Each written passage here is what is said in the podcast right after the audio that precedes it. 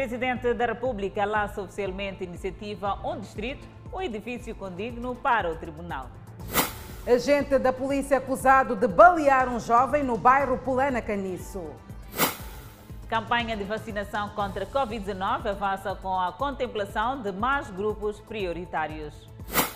Estacionamento de viaturas em locais impróprios periga vidas em Maputo.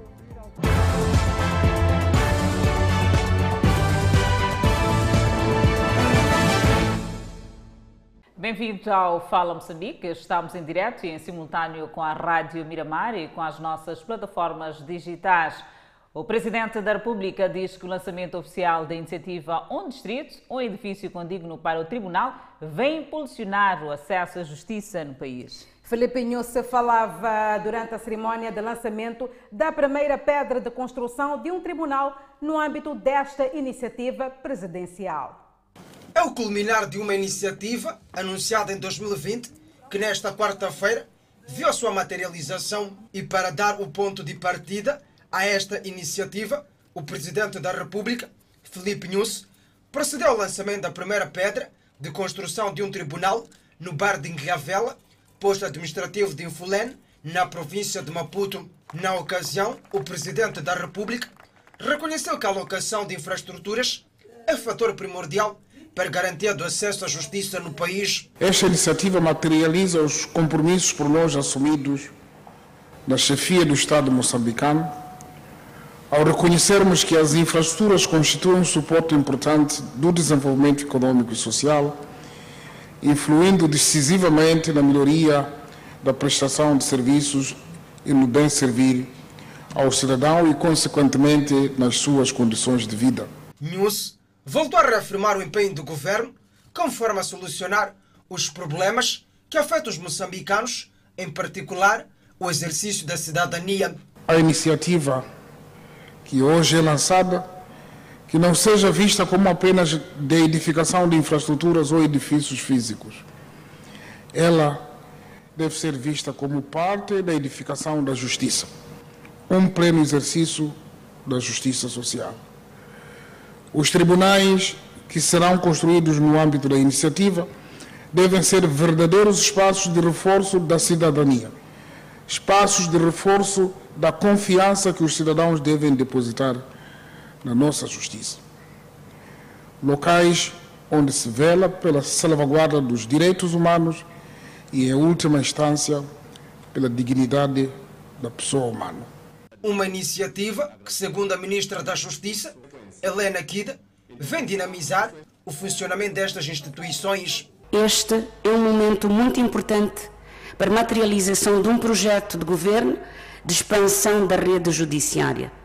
Por esta ocasião, endereçamos uma saudação muito especial à Sua Excelência Felipe Jacinto Nusse, Presidente da República, pela sábia e oportuna decisão de promover o desenvolvimento da justiça, que são um suporte importante na melhoria do acesso à justiça. Atualmente o país conta com 22 distritos com tribunais criados que não entraram em funcionamento por falta de edifício e 39 com tribunais a funcionar em edifícios inadequados. E um total de 105 distritos contam com tribunais a funcionar em edifícios próprios. E a igualdade no acesso à justiça significa igualmente que ninguém deve ser discriminado em razão do distrito onde reside. Nesse aspecto, a igualdade é um condimento importante da própria noção de justiça, porque é justo que os cidadãos tenham as mesmas oportunidades de acesso à justiça, independentemente do local da sua residência. Até o final desta iniciativa, que vai se estender até o ano de 2023, espera-se erguer 166 edifícios de tribunal nos vários distritos do país o acesso à justiça é o que mais importa com esta iniciativa. Polícia baleia jovem durante uma confusão no bairro da Polana Caniço D, na cidade de Maputo. A ação gerou revolta por parte dos residentes do bairro e a corporação diz que o tiro foi acidental. Dia tumultuoso no bairro Polana Caniço. Do domingo passado, restam estes invólucros. Resultantes de um tiro disparado contra um jovem. Tudo começou neste estabelecimento quando a polícia fazia o seu trabalho habitual, até que, segundo revela-se, o jovem terá tentado intervir e, segundo contam testemunhas, a polícia de imediato reagiu com um tiro. Testemunhas confirmaram os fatos ocorridos. Depois de bate-boca, ali entrou pessoas para, para tentar sensibilizar os polícias. Todos estavam fadados. Não, os polícias não quiseram. Até entraram dentro do balcão para tirar o dono do balcão. Porque eles falaram que você violou a lei, porque domingo não pode se vender bebida. Depois que o proprietário foi retirado do estabelecimento para se dirigir à esquadra, eis que aparece este jovem para intervir. Ficamos aqui a interagir com aquele policial ali. O chefe, eu quero saber o que exatamente aconteceu. Quando já a população vinha para cima dele, ele tirou a pistola, deu o primeiro tiro em cima. Não sei como é que ele fez, havia manipulado a pistola. Quando ele tenta já a, a querer pôr a pistola no coisa, aqui onde estava, acabou saindo, saindo o tiro. Aquele tiro era, vinha diretamente para mim. Só que eu depois nem, era esquivar, nem era esquivar aquilo. Eu, quando faço isto, vinha um jovem da minha traje, aquele que sofreu coisa, o tiro. Os familiares da vítima, que se encontra hospitalizada, exigem responsabilização por parte dos agentes envolvidos. Nós queremos ajuda porque nosso irmão trabalhava, tem uma filha para sustentar. É o único em casa que trabalhava, ajudava a mim. Eu, eu só, é, é, só eu e ela. Minha mãe não tem outros filhos. Eu só estou a pedir justiça.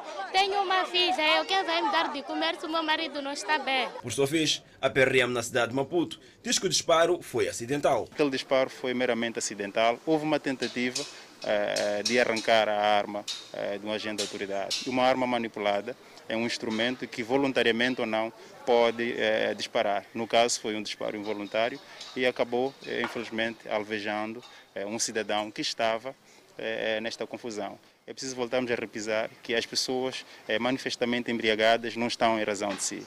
E todo comportamento agressivo contra as autoridades policiais numa atividade lícita, uma atividade destacada, é preciso que se combata, é preciso que as pessoas tomem consciência de que a polícia ou os agentes estão para servir o povo e não o contrário. A PRM assegurou que está a prestar apoio à vítima. Tomamos algumas providências, que é naturalmente socorrer a vítima, e vamos prestando eh, o devido apoio. As autoridades sanitárias solicitaram, eh, por exemplo, a doação de sangue eh, para beneficiar este cidadão. três agentes que foram naturalmente a esta unidade sanitária prestaram eh, esta doação de sangue, foram solicitados a compra de medicamentos e vamos de forma eh, rotineira fazendo acompanhamento da situação sanitária. A vítima está neste momento hospitalizada e, segundo informações da polícia, está fora de perigo. Uma pessoa perdeu a vida após ser trucidada por um comboio na zona do Chiquelé, neste caso bairro ferroviário. E para melhor entender os contornos da notícia, vamos estabelecer contato com o repórter Edson Arante a partir do local. Boa noite, Edson Aranto. O que terá acontecido de fato e quais os dados neste momento? Muito boa noite, Adelaide. Danissa, respondemos em direto a partir do bairro Ferroviário para trazermos esta nota de reportagem. De fato, uma cidadã foi trucidada pelo comboio. Ao que tudo indica, ela estava a atravessar para o outro lado com auriculares. Ah, consta que ela terá recebido uma chamada no momento dela ter colocado os auriculares a atravessar. Passou o comboio e foi trucidada. Mas ah, aqui algumas testemunhas, vamos tentar perceber ah, o detalhe, o que, é que terá acontecido. Vamos ao encontro deste senhor que aqui falamos com ele. Ele está pronto para dar seu testemunho acerca deste acidente aqui na ferrovia. Muito boa noite, estamos em direto para Fala Moçambique, TV Miramar. Pode contar-nos o que é que terá visto, o que é que aconteceu de fato para essa senhora ter sido atrocidada pelo comboio? Por acaso não posso eu mentir, porque eu estava dentro do comboio. Quando o comboio saiu no, ali no bar, ali me sabe, então avisou para a gente chegar ao bar ferroviário. Chegou ao ponto de que o comboio atropelado, a pessoa depois já pararam. Nesse caso, houve um aviso da parte do comboio, houve aqui algum sinal para que ela afastasse do coisa? O comboio, que quando o comboio andar, sempre a pessoa que está a atravessar a linha férrea tende a controlar todo o espaço, todo o lugar. Mas o comboio, por aviso, quando sair ali a barra ferroviária, ah, coisa, avisou todos os lados. A pessoa pode ouvir, nem seja a pessoa estar longe, tem de ser ouvir, porque aquela ali sempre se avisa, não é como buzina do carro. Pai, como passageiro dentro do comboio, qual foi a sensação quando, quando viu-se nessa situação? Eu não posso mentir, porque ah, daqui eu também estou aflito para ir para casa, porque casa é, é, é longe. Muito bom, Adelaide e Danissa, são esses testemunhos dessas pessoas que estão neste caso. Vamos tentando ouvir também outras pessoas que estão neste local, a ver essa situação de, de, dessa jovem que foi atropelada quando atravessava essa linha fera. Noite, estamos em direto para o Fala Moçambique, TV Miramar. pode dar o seu testemunho acerca deste acidente que acabou de testemunhar? Boa noite, boa noite. É um pouco difícil dar um testemunho claro, porque também estava dentro do comboio, não pude perceber mais ou menos o que estava a acontecer cá fora. A única coisa que eu pude entender é que o comboio do nada travou, né? E claramente fiquei preocupado também, porque deu a entender que algo está acontecendo. Conforme vês, nós estamos na estação quando o comboio trava assim do nada, dá para entender que algo está acontecendo. Mas dá para descrever mais ou menos o momento deste, dessa situação? Dá para descrever o momento? Bem, é um pouco difícil, porque o comboio vinha em direção ao ferroviário. E tentou buzinar um pouco e porque sempre que o comboio aproxima uma estação, tende a buzinar para dar a entender as pessoas que estão noutra estação que ele já vem chegando. Só que do nada o comboio travou, não deu para entender direito o que terá acontecido. Eu até fiquei preocupado porque pensava que tivéssemos passado a uma passagem do nível, porque deu para entender e fiquei preocupado a pensar que talvez fosse um carro que fosse colidir. Só que do nada foi quando veio a informação que o comboio terá atropelado alguém. Bom, muito bem, são esses apontamentos. Vamos também tentando colher outros tipos de depoimentos das pessoas que estão neste momento aqui presentes. Importa referir que o corpo da vítima ainda encontra aqui. A polícia não se faz ao terreno para remover esta jovem que foi trucidada pelo comboio. Vou pedir ao Estevam que faça o movimento das pessoas que estão aqui à volta para dar aquilo que o ponto de situação das pessoas que estão a testemunhar este momento trágico dessa jovem que estava aqui a atravessar a linha fera. Foi trucidada pelo comboio. Houve assim um aviso da parte do maquinista, ah, mas ela estava, ela estava de auriculares, não, não teve possibilidade possibilidade de ouvir este sinal e foi de fato trucidade. Vamos ao encontro de mais pessoas que estão aqui a testemunhar essa situação para acolher mais depoimentos. Muito boa noite, estamos em direto para o Fala Moçambique. Pode dar o seu testemunho acerca deste acidente, eh, dessa foi trucidada aqui pelo comboio. Sim, sim, eu estou passageiro do comboio, mas só acompanhei que o comboio bateu alguém. Então, saí do comboio, via presenciar na presença mesmo, se aconteceu exatamente. Mas pode descrever uh, o momento de, de, de, desse acidente, pode descrever a sensação, o momento, o que é que, que, é que veio logo na mente, o que é que apareceu-lhe quando houve esse acidente, o que é que aconteceu, que é que veio, a sensação deste acidente? Oh, talvez ela deve ter sido atravessar ou qualquer movimento que seja, ou por circular, depois com o buzinou, ela não, não se apercebeu. Então, já não sei o que aconteceu exatamente com ela, só de repente ela caiu. Se o comboio também não parou logo de repente, acedeu espaço para abrir espaço, ele não podia ficar dentro do comboio. Por isso é o caso que aconteceu assim. Bem, muito bem, Danissa Adelaide, são essas notas. Não sei se podemos alguma questão específica que gostava de esclarecer. Podemos adiantar, de fato, é que a polícia ainda não se faz ao terreno. Uh, pronto, é, é um momento esse momento em que chega uma ambulância, acreditamos que é para a remoção de, de, de, do corpo dessa jovem que ainda encontra-se aqui. Está talado aqui na linha fera após ter sido trucidada uh, por este comboio. Mais a fundo pode ver a imagem do colega Esteban Monguambi. Mostra o comboio já parado, algumas pessoas cá fora. Alguns curiosos e passageiros que estavam dentro deste comboio que não sabem uh, quando é que vai partir o comboio, uh, o seu, seu destino para chegar a casa ainda é incerto do ponto de vista daquilo que é horário. Uh, não sei se tem alguma questão a avançar para nós aqui deste lado, Adelaide e Danissa. Olha só, Edson Arante, nós queremos que o essencial ficou, até porque deste um panorama completo de exatamente o que é que terá acontecido com esta cidadã. Também deste aqui a conhecer ao Fala Moçambique que neste momento o comboio se encontra paralisado. Mais uma vez, Edson Arante, muitíssimo obrigada pela tua pronta intervenção aqui para o Fala Moçambique e seguimos desta feita com outras notas informativas. Danissa, importa salientar que deixou ficar aqui o Edson num dado em que o uso do auricular na via pública também pode prejudicar de certa forma aquilo que é, aquilo que é a, a, a auscultação de vários sons ao longo do ambiente. Ainda vai saber eh, de facto o que é que, está, o que, é que esteve por detrás eh, deste acidente que se deu na cidade de Maputo. A polícia já está no local e de certeza que nas próximas eh, vezes, das, nas próximas oportunidades, dará, contudo, mais dados possíveis sobre este acidente que aconteceu, portanto, na capital moçambicana, Maputo. E seguimos eh, desta feita com mais notas informativas, Adelaide. É verdade, Danice. Desta feita seguimos com moradores do bairro 15 de agosto, no distrito de Maracuene, que passaram a noite às escuras. Dezenas de famílias estão desde terça-feira sem energia elétrica, em consequência da remoção de baixadas efetuada por técnicos de eletricidade moçambique. Nós aqui fomos atrás dos contratos, nos deram contratos na EDM durante anos e anos e ontem vieram nos remover a baixada. Sem nenhuma justificativa. Estamos perto dos postos onde há essa rede que eles dizem que querem a rede. Eu saí, fui trabalhar, ao voltar venho apanhar que minha casa está às escuras, não tem energia. Procuro saber dos vizinhos o que aconteceu. Dizem que a EDM chegou, removeu tudo, removeu, removeu cabos. Estamos apenas num dos pontos do bairro 15 de agosto, aqui no distrito de Marraquém. Ali no fundo vê-se alguns postes, foram os últimos implantados pela eletricidade de Moçambique. Orientados pela própria eletricidade, segundo alguns lesados, foram comprando postes e através desses postes foram fazendo baixadas nas residências. Tudo acompanhado pelos técnicos da eletricidade de Moçambique. Acontece, porém, que na manhã desta terça-feira, os mesmos funcionários de eletricidade de Moçambique teriam vindo aqui remover tanto os postes, as baixadas, assim como contadores.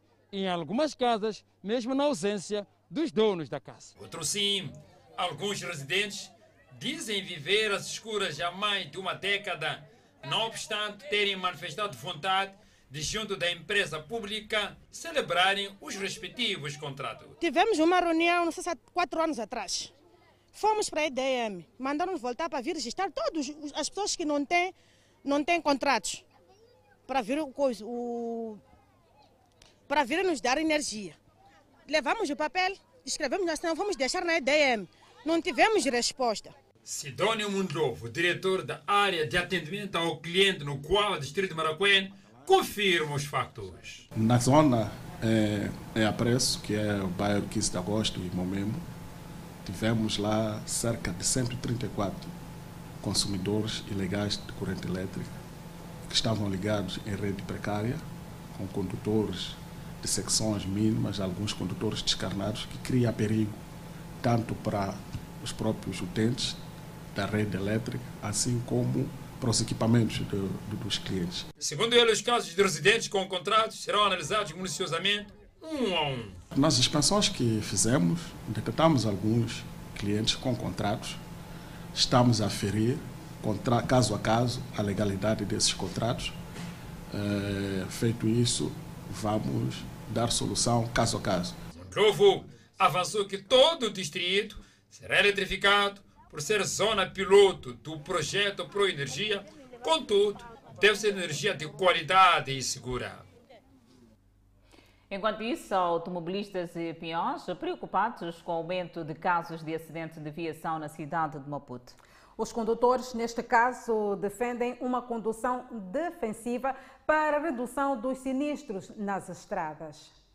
Atropelamento de uma criança que se encontra já hospitalizada em estado grave no Hospital Central de Maputo deixa os familiares da vítima revoltados com o condutor envolvido no acidente, que supostamente vinha em alta velocidade e não respeitou os sinais de trânsito que poderiam evitar o acidente. A criança estava a atravessar ali, ali na estrada velha ali. A criança entrou de repente, eu travei o carro. A criança estava embaixo do carro, levei a criança. Não, não, não, não, não, não tinha acompanhante a criança. Levei a criança para o hospital, para o Zé Macabo. O Zé Macabo transferiu aqui para o central. Ele, como vinha daquela velocidade, não conseguiu parar. Daí foi embate direito com a criança. E a criança sofreu. Esta parte toda já não tem nada não tem nada. E ele já não faz necessidade pelo, pela, pela parte diária, tem que fazer necessidade pelo tubo. E ele está sempre ausente. Já é para fazermos o quê? Cenários como este já acontecem na cidade de Maputo. onde aumentam casos de acidentes de viação que têm provocado mortes. Elisa Jorge é aluna da décima classe e diz que prefere ter muita atenção no momento de atravessar a via, sempre que volta da escola, para não ser atropelada. Essas horas de 16 é um pouco difícil para atravessar. E já nós temos que esperar os carros passarem quando o semáforo de lá fechar. Já é quando nós passamos, atravessamos. Nesta quarta-feira, 5 de maio, o mundo reflete sobre o comportamento dos condutores na via, no Dia Mundial do Trânsito e cortesia ao volante. O objetivo do Dia Mundial do Trânsito e da cortesia ao volante é sensibilizar o condutor sobre a necessidade de uma condução segura. Os automobilistas defendem condução responsável para a redução dos acidentes nas estradas. Bom, é só seguir os sinais de trânsito, não é? Seguir sinais de trânsito. Só isso, a própria pessoa deve estar protegida também. Por exemplo, estou de motorizada, há necessidade de usar todos os meios, não é? Em caso de acidente, que evitem ter o agravamento. É, é seguir aquilo que as recomendações são dadas, né? É respeitar o peão e estar concentrado. Acima de tudo, é condição defensiva, né? Nesse caso. Mais ou menos isso. As autoridades mostram-se preocupadas com o aumento de casos de acidentes de viação. E continuamos a reportar sobre a segurança rodoviária. Aparente abandono e estacionamento de viaturas em locais impróprios preocupa munícipes na cidade de Maputo. E, como consequência, alguns destes locais têm estado a registrar acidentes de viação. É um fato que preocupa e não é para menos. Peões obrigados a disputar o mesmo espaço com viaturas em causa está o mau estacionamento de viaturas, em alguns casos, o abandono das mesmas ou parte destas. A Avenida de Moçambique, na capital moçambicana Maputo, é disto exemplo. É, para nós, como peão, é difícil. Primeiro dizer, é difícil porque não tem como a gente passar. Acredite eu, se não tivesse caminhão aqui, não teríamos passar assim com tanta dificuldade. Porque temos que disputar a transitabilidade com as viaturas e isso já está-nos a incorrer a vários riscos de atropelamentos. Este é apenas um de vários exemplos de cenários de obstrução da via, ou seja, os peões têm tido sérias dificuldades em passar neste local. O responsável, o chefe também que podia mandar isso limpar esse caminho para ser limpo. Este automobilista revela que vezes sem conta presenciou a ocorrência de acidentes de viação por conta de estacionamento em locais inapropriados. Houve muitos acidentes aqui nesse local aqui. Há um caminhão que bateu aqui, girou aqui, deu voltas aqui. Por causa do outro que estava do outro lado. Por exemplo, assim, é muito perigo assim. Mas não é apenas a circulação que passou a ser difícil por aqui. A limpeza de valas também passou a constituir um grave problema. É, é muito complicado porque não entramos embaixo da trela com medo de, de que a trela possa cair. Um problema com barbas brancas que os munícipes querem ver resolvido. Mas se nós formos a dar uma olhada com um pouco de atenção, vamos perceber que isto é um problema já muito crônico, onde há muitas viaturas e falta de estacionamento para as mesmas viaturas. Seria tipo muito é, bom se tivesse talvez um parque que pudessem guardar os caminhões lá para também a cidade, né? Então temos que manter a cidade perfeitamente boa para que é, os turistas quando vêm gostem da cidade. Em uma chamada telefónica, o Conselho Municipal da cidade de Maputo reconheceu o facto de estar a envidar esforços para a retirada dos mesmos. Está-se a trabalhar no sentido de corrigir aquelas eh, anomalias e é mesmo um trabalho a ser feito junto com os proprietários dessas estrelas, que é mesmo para remover, porque aquele, aquele local não pode ser não pode ser feito de, de, de parque para o estacionamento, não. Exato. Mas sim para a circulação uh, de viaturas. Esta é uma realidade que tem estado a acontecer em vários pontos da capital do país. A afluência dos grupos-alvos, incluindo membros da comunicação social no processo de vacinação contra a Covid-19, satisfaz o setor da saúde na província de Sofala. Os membros da comunicação social têm participado de forma ativa no processo da vacinação contra a Covid-19. Os que já foram vacinados apelam os outros a seguirem o mesmo exemplo. Queria aproveitar esta ocasião para apelar a toda a gente, sobretudo colegas de informação, que fazemos todos parte grupo de risco. Então, vamos todos vacinar para o bem de todos nós, para o bem do país e para o bem do mundo. A sensação é a mesma de poder ter vacinado. Espero que todos também façam o mesmo, venham vacinar colegas, sobretudo, da profissão, olhando a nossa profissão. Lidamos com muita gente, temos que nos proteger. Para Arsénio Cruz, cabe ao jornalista contrariar a desinformação e transmitir uma mensagem credível que encoraje a comunidade a aderir ao processo de vacinação. Cabe a nós, em tantos que homens da pena, do microfone e da voz, fazer chegar aqueles que recebem informação mal dada, mobilizar para todos nós aderirmos a esta iniciativa. Para além dos membros da comunicação social, o setor da saúde ao nível da província de Sofala está igualmente satisfeito com a aderência de outros grupos-alvos no processo de vacinação contra a Covid-19. A província tinha planificado vacinar por dia 1.500 pessoas, mas a afluência tem sido superior a de 2 mil. Felizmente estamos a ter muita aderência. Naturalmente, aquela questão de mito que os colegas tinham na dada altura já estão a passar. Percebem que o pessoal de saúde todo foi vacinado e nós estamos aqui em pé, estamos a trabalhar, significa que a vacina é segura. Nós estamos a ver todos os dias a afluência em massa da, da, da, do, do, dos jornalistas, dos jogadores de futebol, das forças de defesa de segurança e todos essa, esses que são os grupos-alvo que foram aqui mencionados, todos estão a fluir em massa. Em Sofala serão vacinados 1.600 600 membros de comunicação social, sendo que 700 na cidade da Beira e o restante nos distritos da província. E falta-nos a segunda dose, Adelaide. É verdade, Danissa. Seguimos com mais notas informativas. A Organização Mundial da Saúde considera que os benefícios da vacina contra a Covid-19 da AstraZeneca, que está a ser aplicada agora em Moçambique, são maiores do que os potenciais riscos. Por esse motivo, a entidade recomenda que a vacina desenvolvida em parceria com a Universidade de Oxford continue a ser utilizada.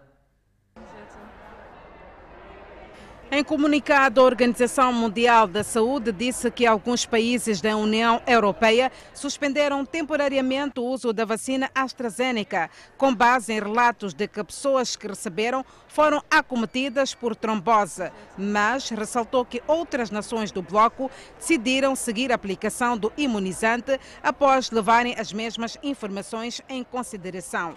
A Organização Mundial da Saúde informou também que é normal países apontarem possíveis efeitos adversos após amplas campanhas de vacinação, mas ressaltou que os eventos não são necessariamente relacionados à imunização, embora investigá-los constitua uma boa prática. A entidade disse ainda que mantém contato constante com a Agência Europeia de Medicamentos e que está cuidadosamente a avaliar os últimos dados sobre a segurança da vacina AstraZeneca. Assim que a avaliação for concluída, a OMS irá divulgar suas conclusões. Além de promover uma proteção alta após a primeira dose, a vacina de Oxford também pode ter a capacidade de reduzir até 67% a transmissão do novo coronavírus. Uma dose da vacina pode conferir uma proteção alta, mas isso não significa abandonar as medidas de prevenção não farmacológicas. A pessoa imunizada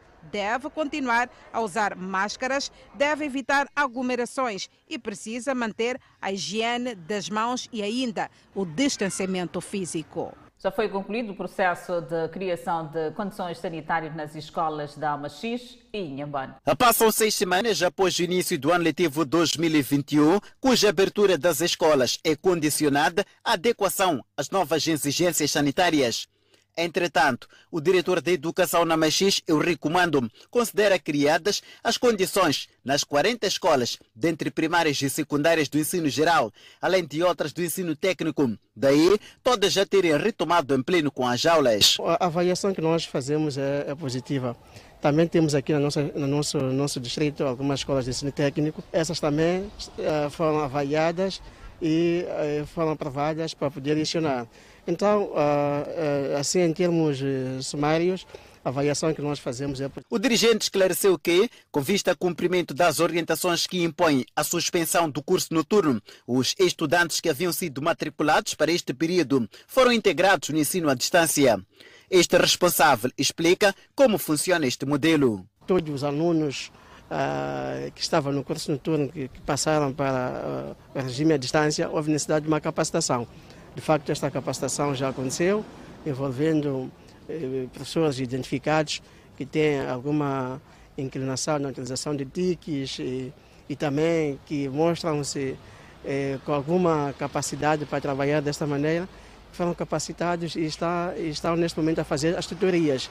As tutorias que acontecem das 18 às 20 e eh, são feitas em função de grupos eh, identificados. Não, os alunos não vêm todos os dias, como acontecia antes, vêm apenas por duas horas e meia para tutorias. O diretor de educação a nível da cidade da Machixe mostrou a sua preocupação sobre as gravidezes em alunos, sobretudo adolescentes. Segundo explica, o fato retarda a educação da rapariga. Vemos seis casos conhecidos uh, e trabalhamos com a saúde, que é outro, outra instituição de Estado que trabalha nessas matérias de gravidezes.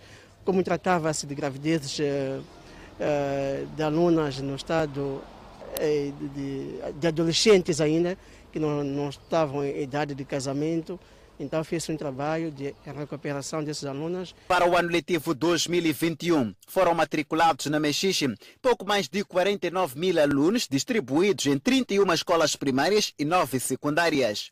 Este efetivo discente é assistido por 1.150 professores. O primeiro-ministro Carlos Agostinho do Rosário impulsou hoje os novos secretário, secretários permanentes dos Ministérios da Saúde e do Mar, Águas Interiores e Pescas. Trata-se de Grilo da Silva Lubrino e Xavier Severiano Munjovo por assumirem o desafio de desempenhar as funções de secretário permanente dos Ministérios da Saúde e do Mar, Águas Interiores e Pescas, Grilo da Silva Lubrino e Xavier Severiano Munjovo. O primeiro-ministro Carlos Agostinho do Rosário desejou aos impulsados votos de muitos sucessos nas novas funções que a partir de hoje passam a assumir, exortando também no quadro do cumprimento da missão que acabam de assumir, que devem assegurar a efetiva execução e controlo dos planos e orçamento das atividades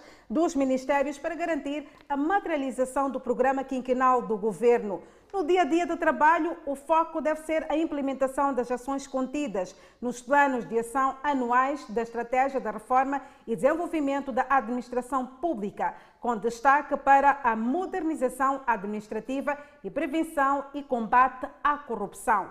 Os impulsados são chamados ainda a promover ações de formação e capacitação de recursos humanos para melhorar continuamente as suas habilidades e competências no âmbito do desenvolvimento do capital. E no próximo bloco voltaremos a estabelecer contato com Edson Arante para trazer o ponto de situação em relação ao acidente ferroviário na cidade de Maputo. Respeitamos um breve intervalo até já. De volta ao Fala Moçambique, voltamos a estabelecer contato com Edson Arante para nos dar o ponto de situação em relação ao acidente ferroviário na capital do país. Mais uma vez, Edson Arante, boa noite. Quais são os novos dados que podes partilhar a partir do Distrito Municipal Camabota, na cidade de Maputo? Mais uma vez, eh, boa noite, Danissa, Adelaide e todos estão neste momento a acompanhar o Fala Moçambique. Voltamos a fazer esta entrada neste ponto, falamos do bairro ferroviário, nesta linha férrea, onde aconteceu um acidente trágico, quando uma jovem foi trucidada pelo comboio. Quando atravessava, voltamos aqui a destacar o fato dela trazer, de fato, ela, uma vez que ela trazia auriculares e não terá percebido o sinal dado pelo maquinista. Mais detalhes, o certo é que o corpo da vítima ainda está neste local, ainda não foi removido. Já, já começamos a notar alguma presença da polícia, mas ainda não, mas ainda não se viu a, a operação no sentido de, de, de tirar este, este, corpo da vítima, que ainda continua estatelado aqui na linha férrea. Tentamos sim entrar em contato com a família que consta um dos carros. Podemos, vou pedir ao colega Estevão Mugambi, que mostra à minha direita, temos viatura, que tudo consta, segundo algumas testemunhas, é que esta é a viatura da, da, da parte da família dessa jovem que terá sido trucidada. Uh, o comboio já partiu, este sim, os passageiros estavam lá também, já partiu há quase 10, 20 minutos, já, saiu, desse, já saiu desse local.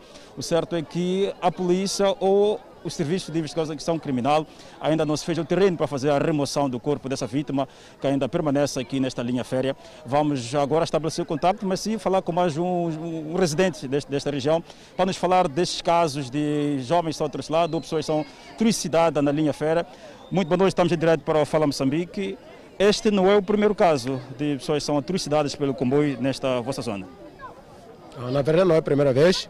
Isso nos preocupa muito, porque nós também temos crianças, filhos que atravessam a linha férrea, daquele lado tem outra escola, e deste lado também outra escola. Isso nos preocupa, que um dia sejam também atropelados, e não é a primeira vez que isso acontece.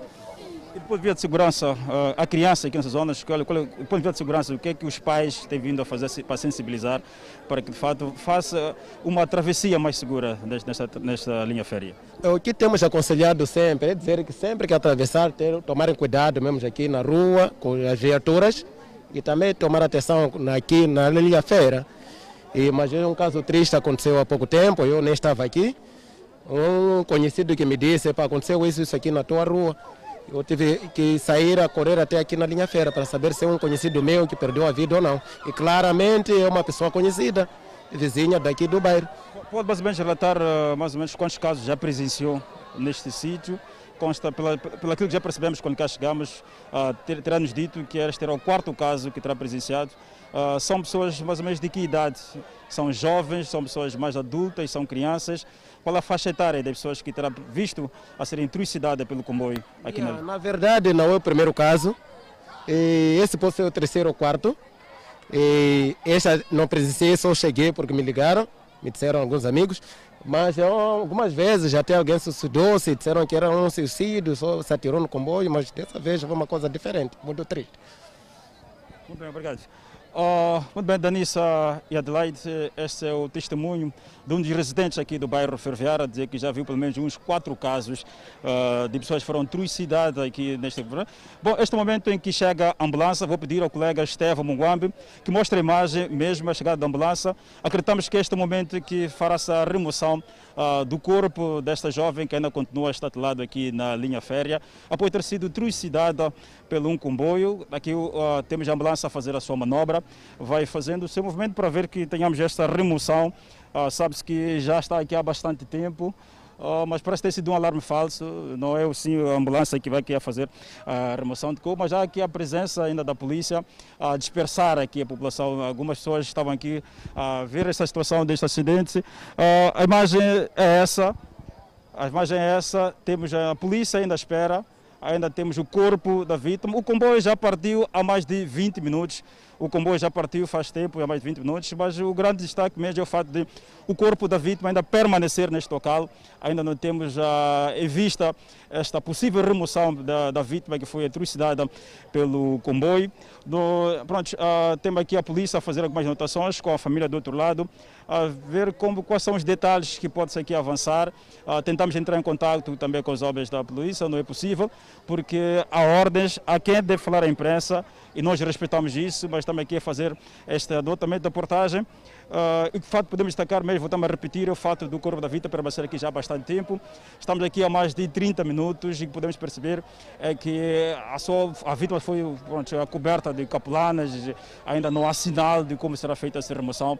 Uh, aguardamos a qualquer momento a remoção do corpo da vítima aqui deste lado. Adelaide Isabel, Danissa, não sei se tem alguma coisa que gostariam que fosse esclarecido deste lado do estúdio enquanto aguardamos para essa remoção do corpo. É tudo, nós queremos que ficou de facto essencial. O corpo, neste momento, desta cidadã que foi trucidada por um comboio ainda não foi removido e vemos também nas imagens eh, a Polícia da República de Moçambique a guarnecer o, o local. Mais uma vez, Edson Arante, Muitíssimo obrigada pela pronta intervenção aqui para o Fala Moçambique Adelaide. Continuamos a acompanhar mais notas informativas.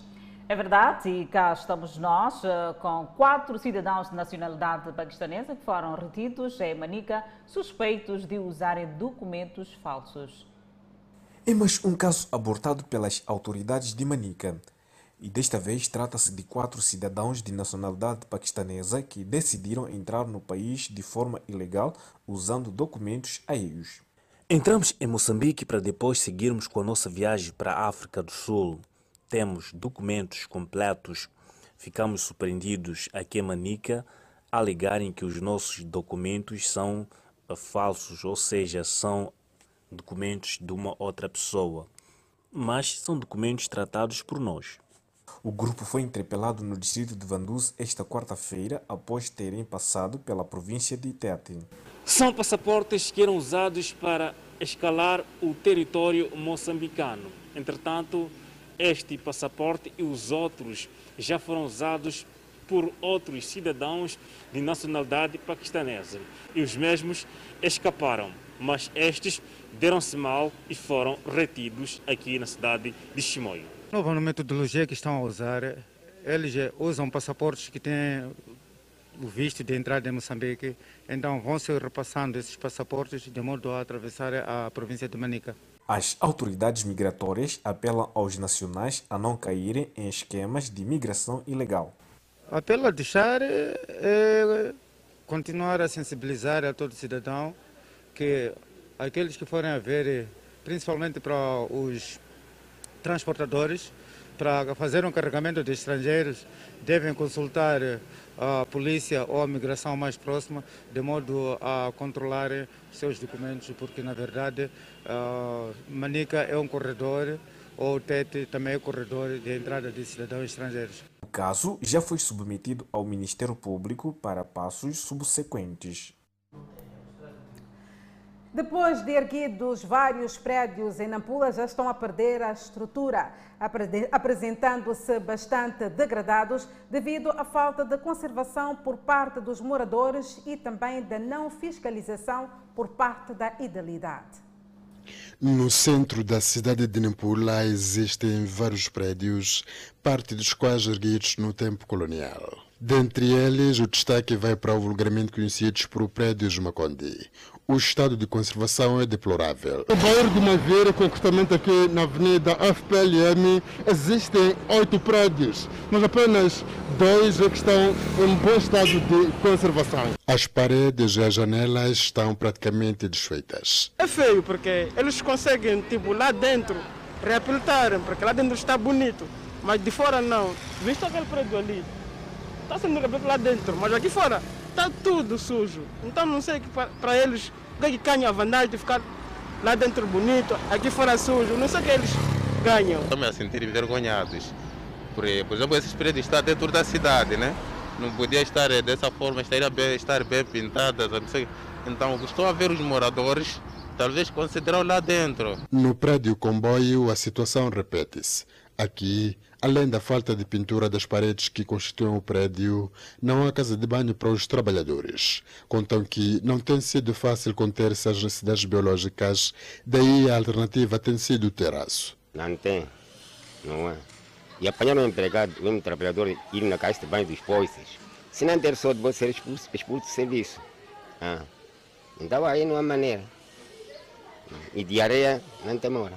Quando está apertado, tem que subir lá em cima, porque não tem casa para trabalhadores. Assim que estamos a ver aí em paz, está sujo. Ana Paula, de 53 anos de idade, trabalha numa das casas daqui a oito anos. Ana diz que a falta de casa de banho para os trabalhadores tem submetido as mulheres a vários riscos. Por exemplo, eu aqui faço uma saltagem para ir fazer ir saltar uma estrada e fazer outra coisa. Não tem outra coisa, casa de banho aqui. Os municípios apelam à união dos moradores com vista a devolver a imagem original dos prédios e melhorar o saneamento. Eles têm, tipo, contribuir em todos os moradores, ter uma união, de comprar tinta, para os prédios quase de uma boa visão ficaram bonitos. Numa das frentes do prédio comboio, o lixo é depositado aqui na cave, tal como mostramos nas imagens. E é uma realidade que não só acontece neste ponto, mas também em outros prédios dispersos pela cidade de Nampula. O Conselho Autárquico de Nampula evitou falar sobre o assunto. Seguimos com a violência policial. Polícia Municipal espanca um cidadão até a morte na cidade de Maputo. Este é o momento em que o corpo da vendedeira era removido pelo Serviço Nacional de Investigação Criminal na esquina entre as avenidas Guerra Popular e 24 de Julho, na capital moçambicana Maputo. Houve momentos de tensão entre as forças policiais e os vendedores informais. Os que cederam nos protestos acabaram por ser detidos. Não é assim! Aquele ali que morreu, vão trazer a vida dele de volta! Vão trazer! A pessoa não está a roubar, está a andar para dar de comer a sua família! Aquela senhora estava a subir assim, pra, de Mandela para cá. Lhe seguiram e ela escorregou, caiu ali e perdeu a vida. Com o tráfego condicionado e nervos à flor da pele, este jovem que captava as imagens do tumulto também acabou por ser recolhido pela polícia. Já não estamos a aguentar, bem, bem, porque nós não estamos a roubar. Nós estamos a pandar para tentarmos sustentar-me. Tentamos sem sucesso ouvir a reação da Polícia Municipal acerca deste incidente fatal desta vendedeira informal que estava a ser perseguida pela Polícia Municipal e caiu mesmo no meio da estrada. Testemunhas avançam que este é o segundo caso de morte de um vendedor informal devido à ação da Polícia Municipal da cidade de Maputo. A vendedeira que morreu de susto por conta da chegada da Polícia Municipal, que promete se pronunciar oportunamente. Vai ter lugar esta semana na cidade da Beira uma mesa redonda de negócios entre Moçambique e a União Europeia. A reunião vai passar em revista o ponto de situação dos consensos de cooperação econômica alcançados em 2020.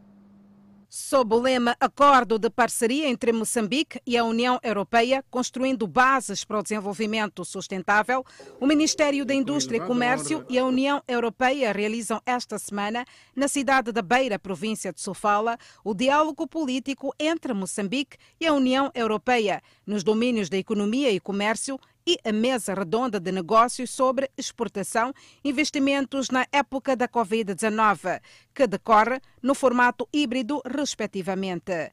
A reunião de diálogo vai passar em revista o ponto de situação dos consensos de cooperação econômica alcançados em 2020, o estágio de implementação do Acordo de Parceria Econômica entre Moçambique e União Europeia e a facilitação do comércio e promoção de investimentos.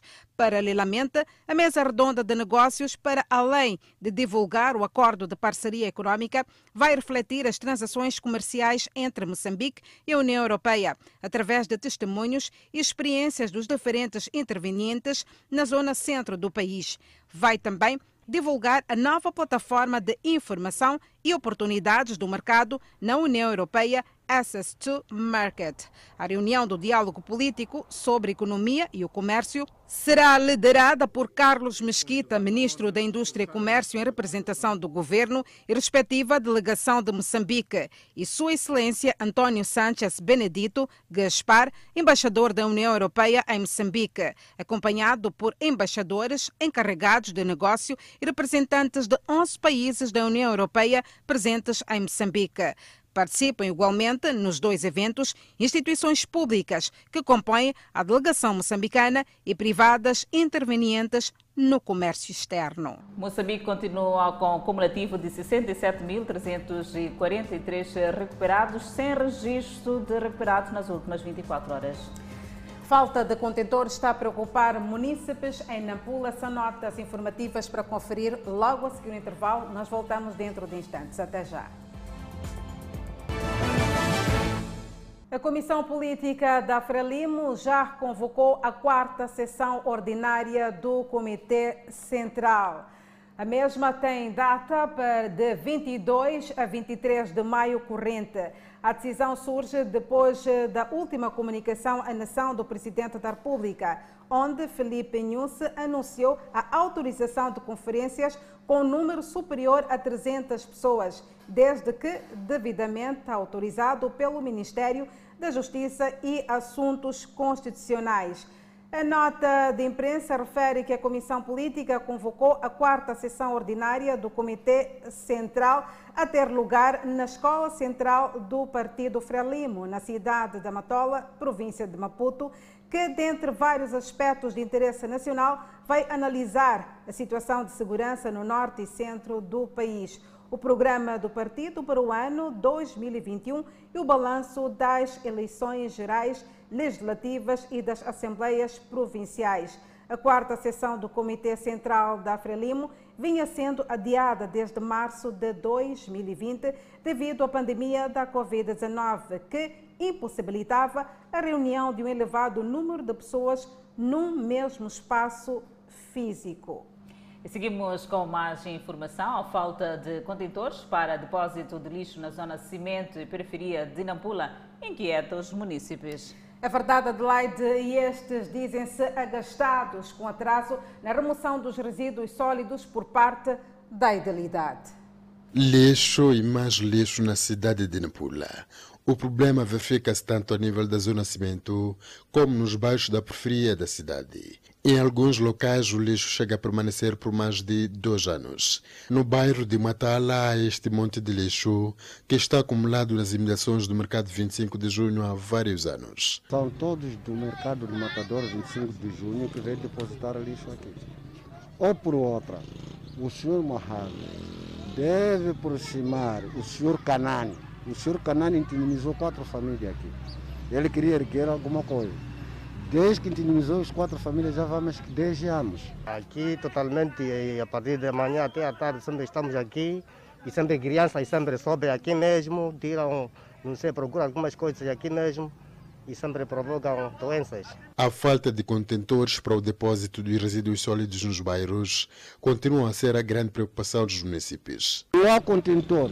A nível de Matala, não sei na cidade, aqui não há contentor. Mesmo para quem vai na Rua das Flores, a estrada está engolida com lixo, não há contentor. No bairro de Maivira, este monte de lixo que está também acumulado neste local há mais de uma semana.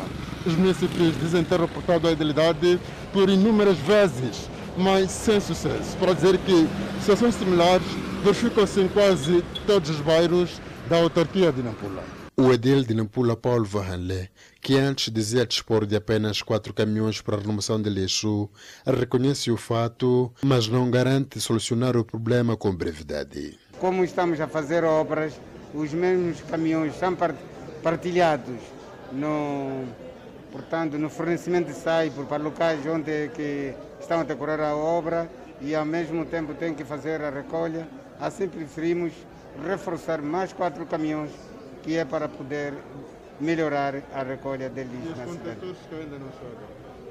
Os contentores eh, precisamos de, de novo fazermos um, um concurso para fornecimento dos mesmos.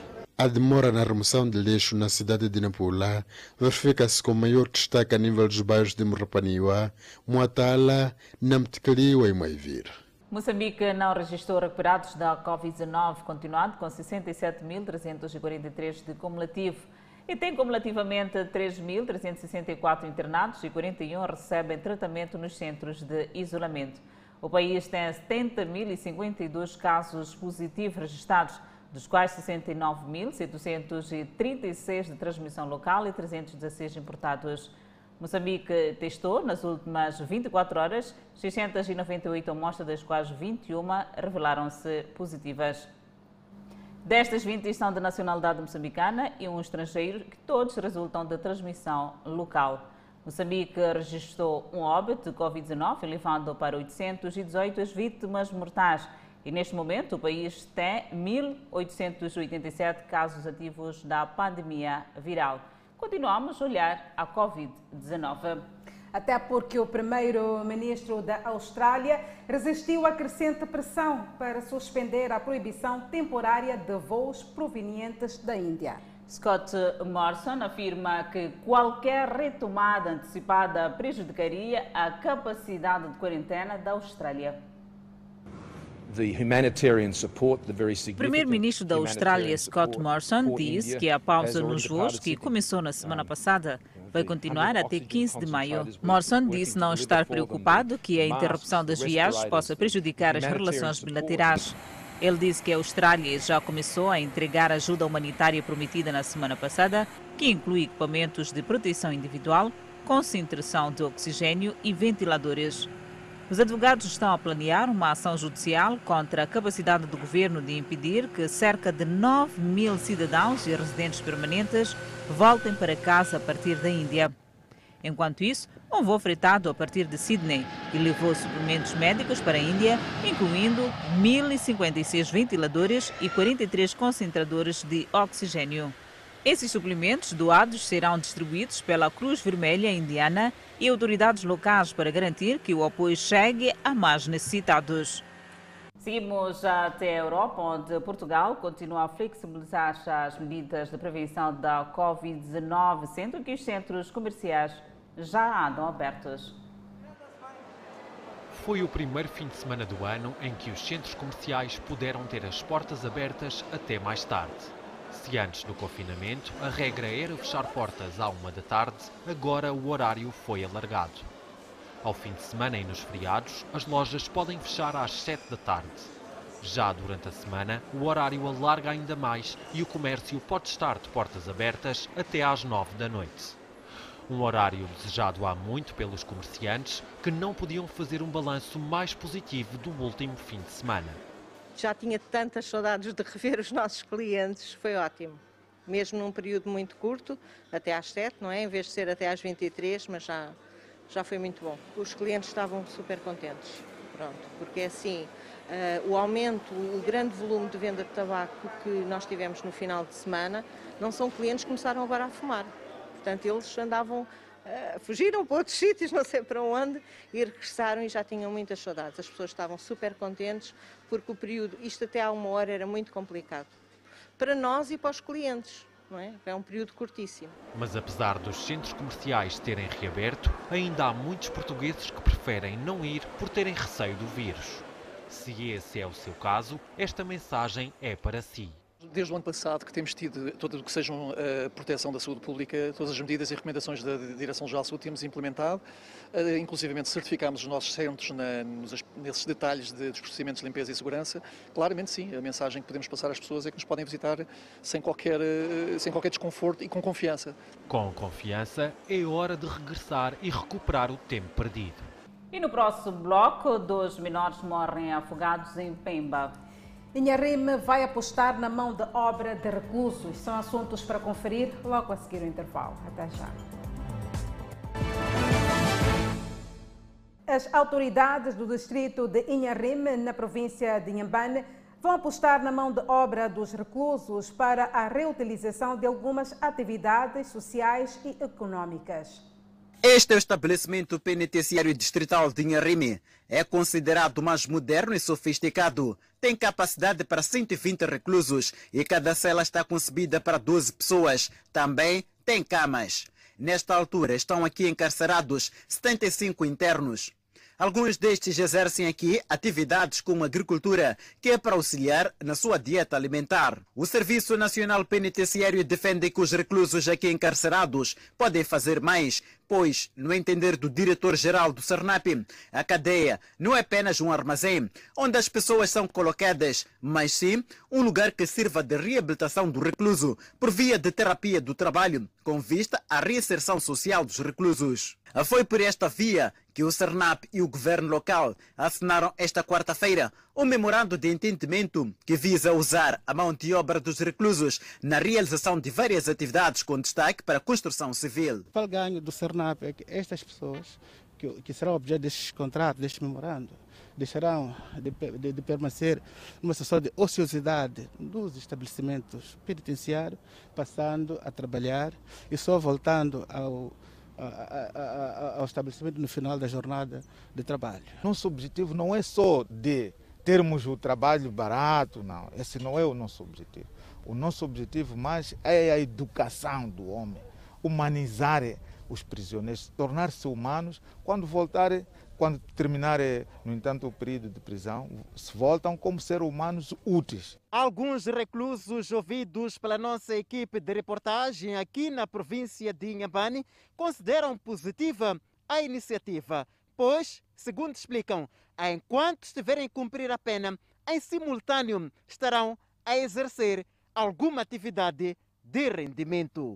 Se ganharmos um pouco de dinheiro, poderemos fazer uns negócios, então, para conseguirmos eh, fazer qualquer coisa nas nossas famílias, sim. Já sabe que uh, estando fora, portanto, não deve praticar o crime. Sim, sim, sim. Isso precisamos de um mesmo bom respeito, responsabilidade e que não poderemos praticar nenhuma indisciplina, né? há requisitos, senhor, estão a falar das pessoas que, têm, que já cumpriram três quartos da pena e falta apenas um terço. E essas pessoas, de fato, poderão beneficiar deste tipo de contrato e é um ganho, é um ganho para eles, uma vez que destes contratos vão receber algum ganho, algum valor monetário e com esse valor poderão assistir as famílias e preparar o seu retorno ao convívio social. Inharim é o primeiro distrito do país em que reclusos são contratados pelo governo a fim de exercerem atividades remuneradas. Duas crianças morreram afogadas na cidade de Pemba. Denissa, isto acontece quatro meses após chuvas intensas, onde os danos continuam visíveis nos bairros Josina Machel e Eduardo Mondlane. Quatro meses depois das chuvas fortes que abateram-se sobre a cidade de Pemba, a situação de enchente nos bairros Josina Machel e Duarte Mondlane continua e já com registro de danos humanos. Este local ainda continua inundado, colocando em perigo a vida das pessoas, principalmente de menor de idade, que aproveitam-se deste troço para chegar aos vários destinos. Duas crianças perderam a vida vítima de afogamento neste local. A criança era quatro. Então, quando ele entraram na água, aquelas duas crianças disseram que vamos, vamos ali, vamos ali. Vamos ali, vamos ali, vamos ali. Então, eles foram ali mesmo à frente. Então, quando chegaram ali, entraram. Então, aquelas crianças que, que restavam atrás, então eles correram até em casa. E chamaram pessoas, hein? Então, quando chegaram ali, chamaram pessoas, viram aqui. Então, entraram ali na água, encontraram as crianças. Além de constituir perigo de afogamento de menores de idade, esta água tem sido usada para a satisfação de necessidades caseiras, o que também coloca em perigo a saúde dos usuários. Epa, aí em casa tem água, só que há outros como nós, não temos dinheiro de comprar água. Então, se vermos assim, epa, devemos tomar assim mesmo. Mas a água é suja, papai. Não, não é sujo, é bom. Nós estamos a dizer que é bom. Os meses de fevereiro e março foram caracterizados por chuvas intensas na cidade de Pemba, tendo entre os vários danos provocados erosão, destruição de vias de acesso e inundação nos bairros Josina Machel e Duarte Mundiani. O nível de destruição foi a tanto a ponto da idilidade local declarar incapacidade de resolver o problema. É por isso que convidamos o o Sua Excelência, o Secretário de Estado na Província de Cabo Delgado, para poder ver in loco o que é que se passa uh, e, em conjunto, uh, eles como Estado, nós como Governo local, unirmos os esforços e encontrarmos as parcerias e aquisição da parte financeira para podermos resolver o problema. Na altura, o então secretário de Estado na província organizou uma passeada com os parceiros de cooperação com vista a avaliar os danos e encontrar soluções. Uma das prioridades identificadas por Armindo Ngunga tinha a ver com o esvaziamento destas águas paradas. Porém, cerca de dois meses depois dessa decisão, as águas das chuvas continuam a inundar estes bairros. De olhos postos na edição do Moçambola 2021, o ferroviário da Beira defronta o seu homónimo de Nampula. Quem assim o diz é aquele Marcelino, técnico dos locomotivas beirenses. O treinador do ferroviário da Beira afirma que, embora reconheça o valor e o historial dos locomotivas de Nampula no panorama futebolístico nacional, a sua equipe irá à capital do Norte com missão de tentar trazer os três pontos. Estamos otimistas que, que, que estamos no, no nível aceitável para a gente fazer o recomeço de uma maneira positiva. Com uma diferença pontual de seis pontos com seu adversário deste domingo, o Ferroviário da Beira, na ótica do seu treinador, pretende repetir ou melhorar a sua prestação, tal como aconteceu no início de Moçambola, que foi interrompido quando já tinham decorrido quatro jornadas. O nosso objetivo é este, é termos um ferroviário ainda melhor que aquele que nós uh, tínhamos antes da, antes da interrupção. O nosso objetivo é termos um ferroviário melhor e mais competitivo que aquele.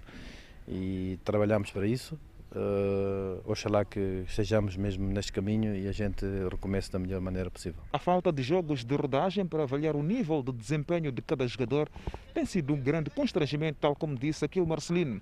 Mas a ansiedade está no seio do conjunto que pretende o mais breve possível voltar a competir. É a paixão deles, é, é a profissão deles, gostam de fazer aquilo que eles, que eles uh, têm paixão, têm amor por pelo futebol, claramente tem, tem muita ansiedade, tem muita vontade de chegar o dia de começar isto. O Ferroviário da Beira ocupa atualmente a segunda posição na tabela classificativa com nove pontos e o seu adversário de domingo está na 12ª posição com 3 pontos. Seguimos para um breve intervalo, mas antes a previsão para as próximas 24 horas. No norte do país, Bemba 29 de máxima, Lixinga 23 de máxima, Nampula 27 de máxima.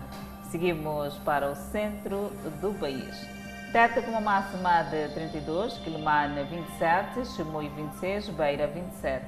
Na zona sul, Vilanculo de máxima poderá registrar 28, a cidade de Inhambane 28, Xaxai 27, Maputo, cidade capital de máxima poderá registrar 27 graus Celsius de máxima e 16 de mínima. O embaixador dos Estados Unidos da América, Dennis Herne, e o ministro da Defesa Nacional, Jaime Neto, comemoram em Maputo a conclusão do exercício de treinamento conjunto de intercâmbio combinado 20 anos após o último exercício Jet Set em Moçambique. Este programa de treinamento representa o fortalecimento da relação entre os Estados Unidos da América e a República de Moçambique. E desta maneira colocamos ponto final ao Fala Moçambique. Obrigada pela atenção dispensada.